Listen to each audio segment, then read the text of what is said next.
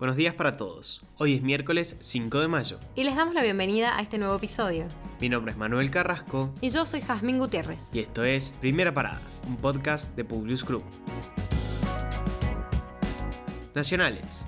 La Corte emitió su fallo sobre el DNU que limitaba las clases presenciales en la Ciudad Autónoma de Buenos Aires y comenzó la polémica. El fallo no declara la inconstitucionalidad del decreto porque venció el viernes de la semana pasada, pero establece criterios que deben ser tenidos en cuenta para situaciones similares como la que se transita desde el 1 de mayo cuando comenzó a regir otro DNU que también ordena el cierre de los colegios desconociendo la autonomía de la capital federal en la materia. La sentencia se compone de tres votos, todos en el mismo sentido pero con diferentes argumentos y puntos de vista. Los magistrados Mackey y Rosati en conjunto, Rosenkratz y Lorenzetti, hicieron una fuerte defensa del federalismo y del estatus jurídico de la ciudad de Buenos Aires, asimilable al de las provincias. El gobierno bonaerense calificó esta mañana la sentencia como aberrante y la vicepresidenta Cristina Fernández de Kirchner habló de golpe a las instituciones. El presidente Alberto Fernández anunció este martes la puesta en marcha del Plan Federal Juana Manso, que con una inversión de 20 mil millones de pesos brindará 633 mil notebooks a estudiantes de escuelas secundarias de todo el país para darle acceso a la conectividad. Del acto que se realizó en Ezeiza participaron además el gobernador de la provincia de Buenos Aires, Axel Kisilov, y el ministro de Educación, Nicolás Trota. La pandemia nos encontró desprovistos de conectividad, declaró el presidente. Mientras todas las miradas se concentraban en la Corte Suprema, Cristóbal López y Fabián de Sousa dieron un paso sustancial en sus planes reivindicatorios. La FIP dio su consentimiento y la petrolera Oil Combustibles, la nave insignia del grupo Indalo, podrá al fin resurgir de sus cenizas.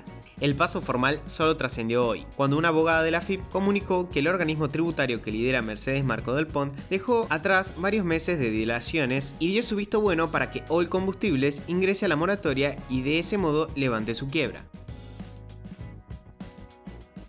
Más de 8 millones de argentinos compraron online por primera vez desde la llegada de la pandemia. El fenómeno se dio en todo el país, pero sobre todo en el interior y la región que tuvo mayor crecimiento fue el NOA según Jonathan Stern, director de pagos online de Mercado Pago. El mismo también dijo que nunca terminamos de encontrar el pico en el comercio online. Estos avances ganan cada vez más presencia y llegaron para quedarse.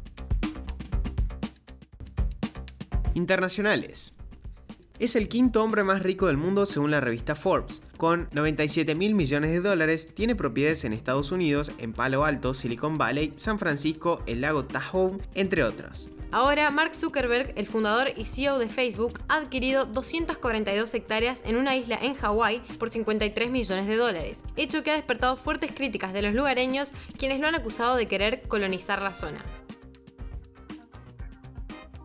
El Partido Popular de Isabel Díaz Ayuso se impuso con amplio margen en las elecciones de presidencia de la Comunidad de Madrid, pero necesitará formar gobierno con el apoyo de Vox, según los primeros resultados oficiales. Díaz Ayuso se presentó ante sus seguidores congregados ante la sede del PP en la calle de Génova de Madrid cuando apenas quedaba media hora para que comience el toque de queda en la comunidad. Vamos a ser libres porque queremos que mañana Madrid, con pasión por la vida, se vuelva a levantar. Los dos bienes más preciados del hombre son la libertad y la vida, y la libertad es llevar una bandera de cualquier color y que te respeten, afirmó la presidenta de la comunidad tras la contundente victoria. En Liverpool, más de 5.000 personas asistieron a un concierto piloto sin distanciamiento ni mascarillas. El evento fue parte del programa de investigación de eventos de gobierno británico y se realizó con el objetivo de verificar cómo hacer que las multitudes regresen de manera segura a los eventos masivos. Los asistentes tuvieron que presentar test de coronavirus realizados antes de ingresar al evento y no tuvieron que usar cubiertas faciales o seguir las reglas de distanciamiento social. También se les instó a que realizaran pruebas de PCR más sensibles el día del espectáculo y que volvieran a hacerlo cinco días después, lo que permitirá determinar si hubo propagación del virus.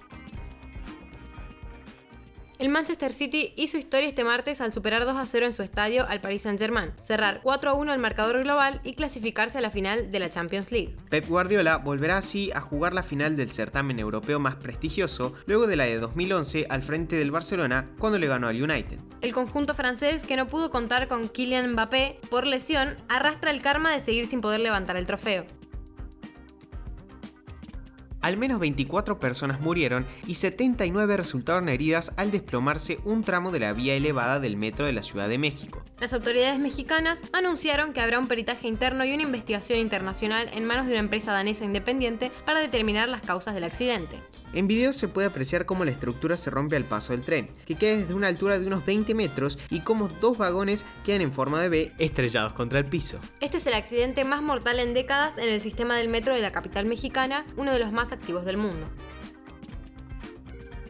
El gobierno de China sigue firme con la idea de construir Tianhe, su propia estación espacial. Por eso despachó al espacio un módulo de 22,5 toneladas en un supercohete. Sin embargo, este mismo también entró en una órbita temporal, lo que abre la posibilidad de que se produzca un desplome en la Tierra sin control. Lo más preocupante es que podría aterrizar en una zona habitada. Al entrar en contacto con la atmósfera, su estructura de acero será quemada y despedazada antes de tocar el suelo. No obstante, por su tamaño se espera que logren sobrevivir algunos escombros. Ahora sí, los despedimos por hoy. Gracias por escucharnos. Compartí este episodio con tus amigos. Esperamos tus sugerencias en nuestro Instagram publius.com.ar o en nuestro Twitter publius-group. Los esperamos mañana en el próximo episodio de Primera Parada. Que tengan un muy buen día.